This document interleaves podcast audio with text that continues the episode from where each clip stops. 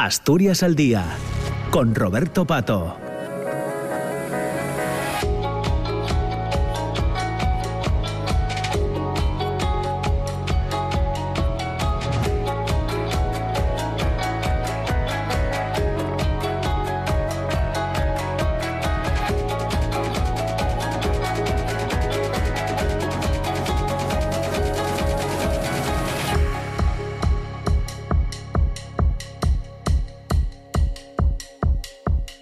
Segunda parte del programa Asturias al Día, en, este, en esta jornada, en este miércoles, eh, queremos eh, poner eh, palabras a, bueno, a la comunicación que se conocía hace, ya, hace ya unos días en torno al expediente de la candidatura de la cultura siderera asturiana para ser patrimonio mundial inmaterial dentro de, del ciclo 2023-2024. De hecho, la UNESCO va a evaluar este expediente dentro de, ese ciclo para conocer cómo se desarrolla todo este proceso.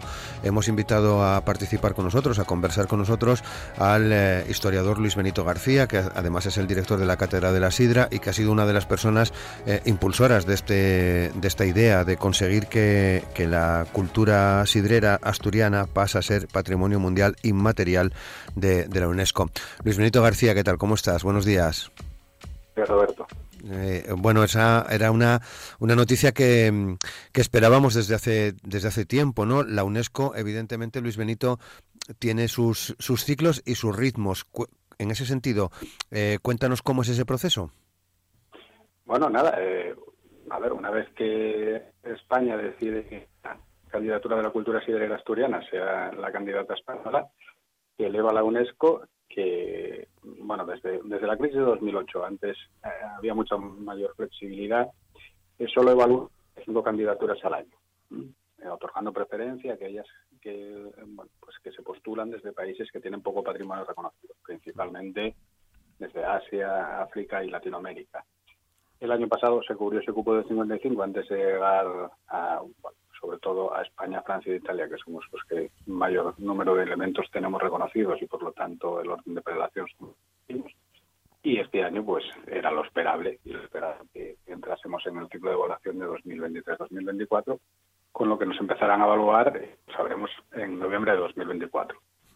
O sea que prácticamente todavía falta un año aproximadamente para eh, conocer la, decisión que adopte finalmente la UNESCO, Luis Benito. Sí, año y medio. los ciclos son así.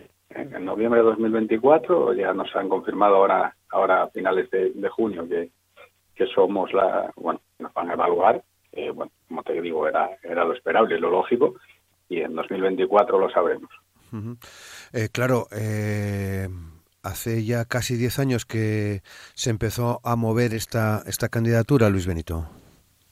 Bueno, hace más en realidad. La, sí, que, sí que se realizó en 2000, pero el proceso ya había empezado de manera formal en 2009 y empezado de manera informal con, trabajos que yo hice y los primeros contactos había empezado mucho antes. Y creo que ya lo dije más en una ocasión en una ponencia que yo hice en, en el foro de Newcastle de 2005 y fue ahí donde se fue gestando la idea de que la cultura sidrera podría ser patrimonio material. Se acababa de aprobar la convención en 2003 y, bueno, ha sido un proceso largo. Aquí en España es verdaderamente complejo el articular una candidatura porque, bueno, primero tiene que ser expediente, tiene que ser bien de interés cultural de la autonomía, lo hay que elevar al Consejo de Patrimonio Histórico Nacional, tienes que poner de acuerdo todas las comunidades autónomas en que tu candidatura eh, merece elevarse a la UNESCO y después es, es un proceso largo,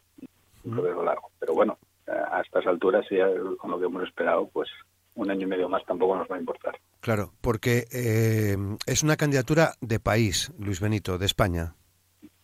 Claro, es la candidatura española y tú date cuenta, aparte de todos, a todo lo costoso del proceso, nosotros vamos con una candidatura de una comunidad autónoma y provincial eh, bueno, fue muy complejo porque todos tenían de acuerdo, había que llevar un expediente muy bien armado, eh, eh, tendríamos que tener ese expediente informado por un organismo que, que es evaluador de, de, la UNESCO y bueno, como lo teníamos todo bien hecho, pues, pues lo conseguimos porque Eh, date cuenta que la siguiente, será la J, va con 12 comunidades autónomas. Entonces, ser la sidra asturiana únicamente, y, Asturias somos eh, lo que somos, somos una comunidad pequeña, pues bueno, era, era complicado, yo creo que era el escollo principal de, de la candidatura y que ahora que bueno, que debería ser todo mucho más sencillo. Muy bien. Eh, claro, cuando hablas de armar muy bien un, un expediente, ¿a qué te refieres? Eh, ¿Desde qué punto de vista eh, planteasteis la elaboración de este expediente? Bueno, esto ya es, un presupuesto de, origen de, la candidatura. Lo primero que hay que ser es científicamente irreprochable. Es decir, no se puede endulzar ningún aspecto relacionado con el elemento que queremos que nos valore. No se puede limar ninguna arista cortante. En el caso de la sidra era fácil. ¿eh?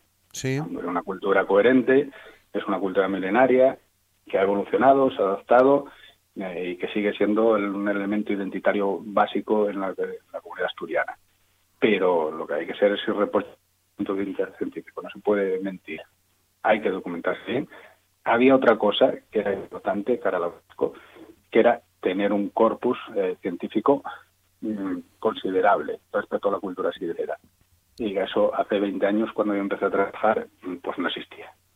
No existía porque, bien, había algún libro por ahí a la sidra de carácter divulgativo, de literatura científica, como manejamos en, nuestro campo, ¿no? En, con, eh, con, alto índice de impacto, pues no había. Y también había que crear todo un corpus bueno, empecé con, con, desde la parte histórica, ahora también hay antropólogos que están trabajando, historiadores que están en los periodos, que se va animando a, que la gente eh, siga estudiando la historia de la cultura sidrera, cosa que nos alegra enormemente, porque demuestra también que en esos ámbitos también está viva la cultura. Claro, bueno, parte que tu tesis doctoral, si no me equivoco, eh, era precisamente sobre la sidra, ¿no?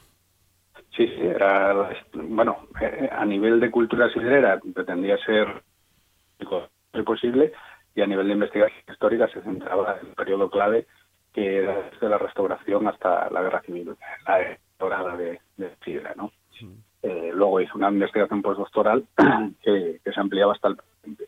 Y ahora ya tenemos gente trabajando en el siglo XVIII, gente trabajando en la primera parte del XIX a través de la cátedra. Y bueno, es, es un motivo de satisfacción sin duda. Incluso intentaremos eh, pues y, retrotraernos más atrás en el tiempo de que haya medievalistas o gente de historia antigua que se interese por el tema. Claro, porque eh, em, dicho de otra forma, Luis Benito, había mucha tradición oral, había mucho sobre la sidra. Eh, en Asturias todos más o menos lo conocíamos, podíamos ver de, de, dónde venía, cómo trabajábamos la, la sidra, pero efectivamente no había ese, ese corpus eh, sobre nuestra bebida, ¿no? Que, es la parte fundamental, ¿no? Que es eh, poner en orden, digamos, toda esa tradición oral que enlaza muy bien también con lo inmaterial, por otra parte, ¿no? Claro, es que la UNESCO además requiere uno de sus apartados, ¿no? Un apartado bibliográfico sobre eh, sobre el elemento al que quiere al que quiere la, la protección o el reconocimiento. Entonces, claro, había que trabajar, había muchas cosas de carácter divulgativo que más o menos se repetían, eh, había muchas cosas del campo de las representaciones, de la literatura y con todos los conocimientos prácticos, evidentemente, de la universidad, que es lo sustantivo y lo importante, ¿no? Pero que, claro, para algo como la UNESCO, pues deberíamos, deberíamos trabajar en lo cultural. Claro. Eh, bueno, pues un trabajo realmente interesante que va a ver, mm, va viendo sus, sus frutos, ¿no? Esperemos que, que no se tuerza, ¿no? Eh, porque en la historia de la sidra eh, no todo han sido flores, por decirlo así, Luis Benito. También hay una cara B, ¿no? De, relacionada con, con la sidra, ¿no? Hombre, date cuenta, por ejemplo, ya que a nivel impositivo la sidra fue en Asturias bueno, fue un caballo de batalla de las clases populares y de los elaboradores por todas las administraciones a que se tasado lo más alto posible con aquellos impuestos de consumo tan tan onerosos para el pueblo porque eran de carácter directo y para todo el mundo por igual. Pero luego date cuenta que el embate de la sociedad de consumo bueno que superamos con, con éxito y con creces fue una sacudida tremenda y que acá y que arrasó no muchísimos productos tradicionales.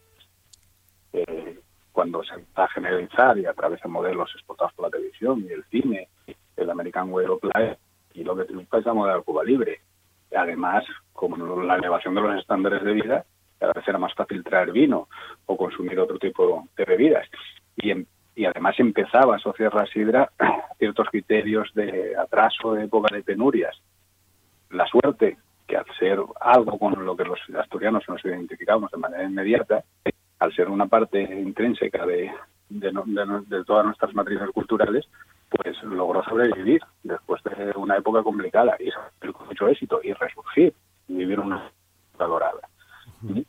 Entonces, eh, vamos, eso es una, además uno de los argumentos y los puntos fuertes en, del armazón del expediente. Una época dorada, Luis Benito, que mm, entiendo es la, la, más cercana en el tiempo a nosotros, es decir, estos últimos, no sé, 10, 15, 20 años en los que la sidra, eh, bueno, empieza a ocupar el lugar que, se merece, ¿no? Sí, bueno, después de, ese periodo de socialización va recuperando y va a ser sobre todo en los años 80 y los años 90 cuando nuestra bebida empiece a, conocer otra vez una época de esplendor parte por esa reivindicación que se hizo desde posiciones eh, regionalistas, parte por la valoración de la cultura propia, por políticas eh, que tomaron las administraciones públicas, eh, sobre todo en modernización de los equipamientos de los lagares y subvenciones a, a de manzanos, que se deberían retomar, por cierto, y entonces vuelve a conocer una época dorada porque además vuelve a conquistar a los sectores jóvenes de la población y sobre todo por la incorporación de la mujer de manera normalizada al consumo de sidra, que de repente multiplicó por dos el público potencial frente a una época que había sido un consumo esencialmente masculino. Mm. Eh, Luis Benito, mm, claro, eh, si abrimos el foco, eh, mm, tenemos que hablar de sidra en otros lugares, en otras comunidades. nosotros conservamos la esencia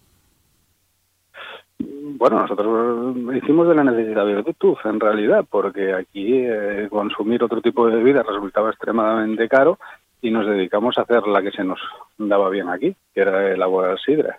Entonces, en otros lugares en los que también había una cultura sidra destacada, como podía ser el País Vasco, a partir del siglo XVI, eh, llevar vino de Navarra o, de Álava les resultaba de La Rioja les resultaba muy fácil, producían su propio vino y entonces la cultura sidrera se retrajo y se quedó relegada a una cuestión de caseríos y de la elaboración doméstica, también con una reivindicación a partir de, de los años 80, pero obviamente con unos niveles de producción y de consumo muchísimo más sumarios.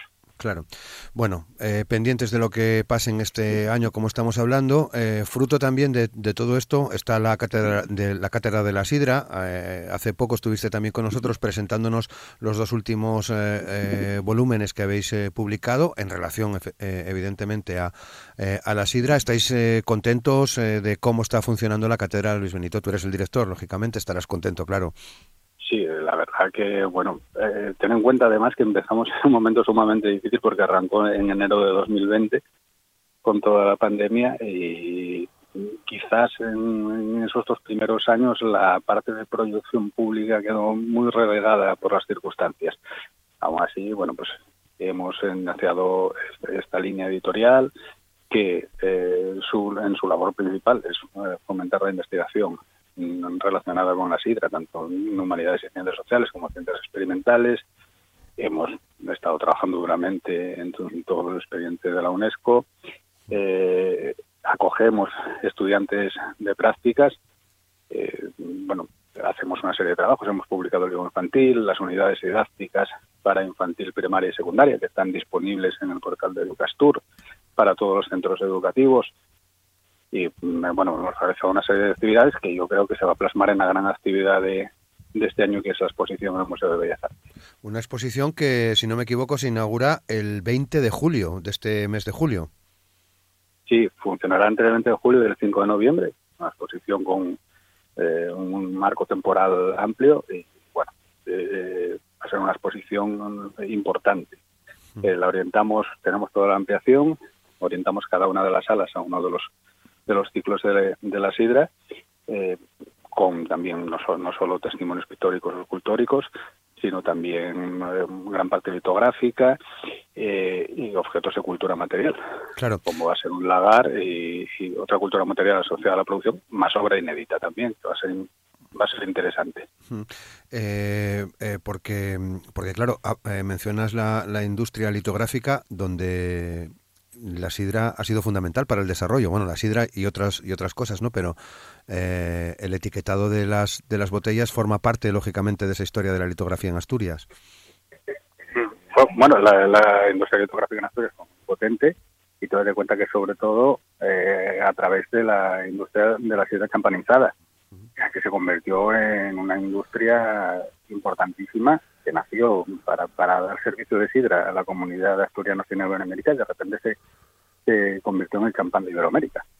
Y entonces, bueno, a nivel de discurso ya fue muy interesante cómo evolucionó, ¿no? De los primeros referentes a la asturianía, estimulando la morriña de los de los que estaban allí, eh, con elementos vinculados a la romería, al horrio, etcétera, etcétera. De repente se extiende a otras comunidades de, de, españoles emigrados en América y los referentes son de, ámbito nacional y de repente se convierte en el champán de Iberoamérica y empiezan a manejar discursos eh, sumamente modernos y cosmopolitas. Entonces, una historia, la historia de la litografía de la sidra en Asturias es sumamente interesante. Claro. Y, sobre esa exposición, pienso, por ejemplo, en eh, obra de José Uría, de, Mariano Moré, de Baristo Valle, de Paulino Vicente, eh, de Celso Granda, en fin, eh, ¿está bien representada en las artes la sidra? Sí, por supuesto. Pues, un, elemento de tanto calado identitario, pues obviamente tiene su reflejo en, todo tipo de, creación artística, ¿no? En la literatura fue muy importante y en las artes plásticas, desde luego, y como estabas mencionando esta nómina, pues de primeras firmas y de autores sumamente importantes. Pues tenemos a Piñole, tenemos a Valle, tenemos a Moré, eh, tenemos a Purón Sotres, bueno, tenemos una nómina de pintores realmente importantes. Eh, y, luego, por otra parte, tenemos también eh, esculturas de Antón. Vamos, que todos los artistas importantes de Asturias han dedicado parte de su obra. Obviamente no la podemos exponer toda, porque han sido muchos los artistas y mucho la obra, pero yo creo que tenemos una selección eh, sumamente interesante. Claro. Eh, bueno, Incluso de artesanía, porque vamos a exponer los, las tres maquetas de Lagares de Legazpi del Museo del Pueblo Asturias, que es la primera vez que se exponen, y son tres auténticas maravillas. ¿Y cómo, cómo vais a montar un, un Yagar en el Bellas Artes? ¿Es fácil? Bueno, se va a intentar, ¿no? Nos lo cede Sidra Castañón, eh, es un lagar tradicional, mm, pequeñito, y yo creo que es un elemento que por sí es un objeto que merece figurar en una exposición, aparte de la utilidad práctica que ha tenido. Claro. Eh, bueno, y ya para, para ir cerrando esta conversación, Luis Benito, eh, este fin de semana tenemos el Festival de la Sidra de, de Nava. Eh, ¿Cómo han contribuido estos festivales, fundamentalmente también el de Nava, a, a, a, contribuir? ¿Cómo contribuye a, esa declaración de patrimonio inmaterial? ¿Qué importancia tienen los festivales?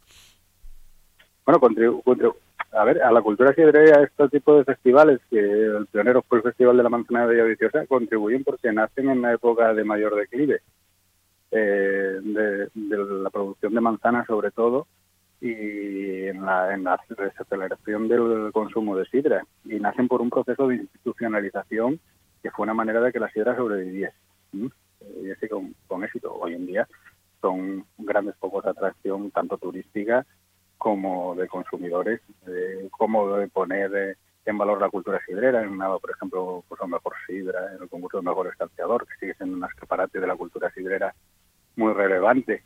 Y entonces eh, cumplieron un papel, sobre todo determinante en su origen, y ahora siguen siendo, bueno, pues eso, una de las manifestaciones más claras de que esto concita el interés de, todos los asturianos. Fuiste pregonero, ¿no?, del Festival de Nava. Sí, fui pregonero en 2014. Eh, bueno, fue en un primer momento una encerrona que me hicieron Después un gran, un, gran honor. Y mira, creo que este año voy a volver por primera vez desde, desde entonces. Ajá, porque este año el pregonero es eh, Nacho Manzano, eh, el chef más laureado y reconocido de Asturias, eh, la gastronomía parte fundamental del maridaje con la sidra, ¿no? El desarrollo del, sistema gastronómico asturiano ha tenido ha tenido una relevancia muy destacada y gente como Nato Manzano que la ha reivindicado junto a la recuperación de otros productos tradicionales, pues, pues ha tenido una gran labor en su difusión y esperamos que este renombre internacional que tienen ahora los cocineros también también nos ayude a la proyección de, de nuestro objeto de estudio. Pues seguramente que sí, seguramente que sí, Luis Benito, que será, será así. Bueno, hoy lo dejamos aquí, eh, seguimos eh, eh, pendientes de lo que vaya a, ocurrir. Bueno, tenemos ese año por delante todavía hasta que se tome la decisión final por parte de, la UNESCO. Seguro que tenemos ocasión de volver a charlar contigo sobre la sidra, sobre la cultura sidrera, sobre Asturias en definitiva. Así que seguimos en contacto, Luis Benito. Muchas gracias por compartir este tiempo con nosotros. Muchas gracias a vosotros. Un abrazo.